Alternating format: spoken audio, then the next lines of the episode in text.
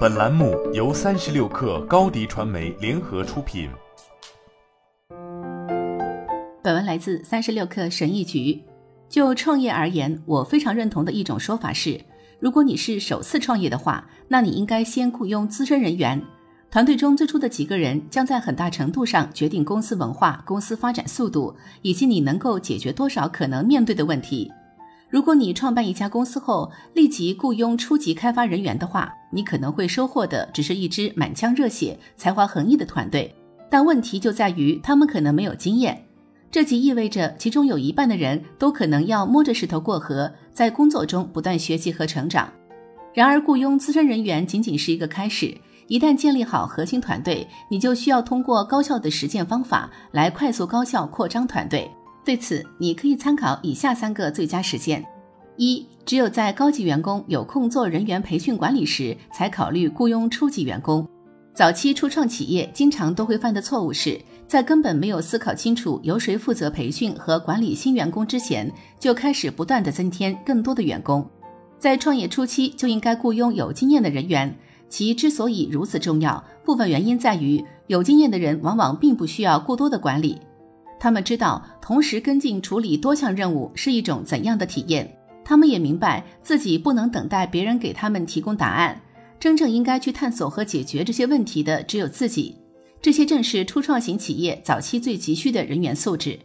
只有在团队开始产生效益，并且一段时间过去后，业务运转都非常良好的时候，你才应该再考虑雇佣更多的人，特别是初级人员，这类人群也需要特别的监管。一名高级员工也许能够管理一两个初级员工，但他们不可能一下管理十个人。因此，有效拓展团队的关键之一在于循序渐进。二，任命的管理者既应该是出色的执行者，又应该是优秀的个人贡献者。这只是我的个人观点，但我相信出色的管理者同时也是优秀的个人贡献者。有些人想成为管理者，这一点很好。不过一直以来，我总是会发现，出色的管理者只是将领导地位视为一种选择，而不是唯一的终极目标。他们热爱自己的工作，善于解决问题，并上手行动。但无论什么条件或时间下，只要有需要，他们都能够主动承担领导角色，并成为优秀的管理者。这一类型的管理者与那些单纯喜欢管理的管理者截然不同，前者更注重实践。与其说他们是管理者，不如说他们是导师。他们也能展现出更加自主的一面，这些品质对于工程和产品岗位尤其重要。如果你雇佣的管理者不注重实践，那你可能会碰到部门难以正常运作的情况。这一类型的管理者可以是优秀的交通指挥员，但在解决日常问题方面却不是很有效。相反，你应该任命或提拔的应该是具有出色管理经验或者展现出高效管理能力的人员，这样他们才会对其所管理的人更有帮助。三、扩张团队人员的同时，还要升级企业文化。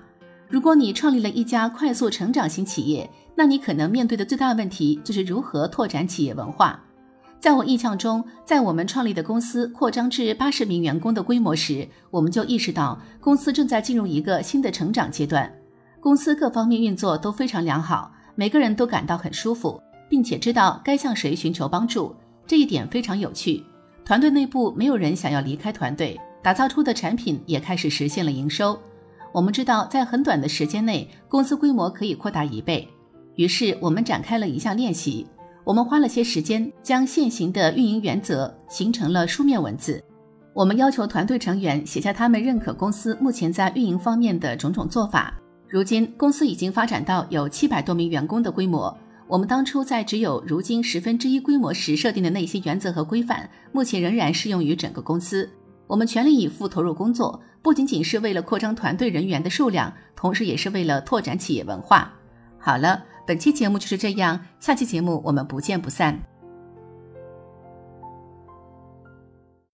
高迪传媒为广大企业提供新媒体短视频代运营服务，商务合作请关注微信公众号高迪传媒。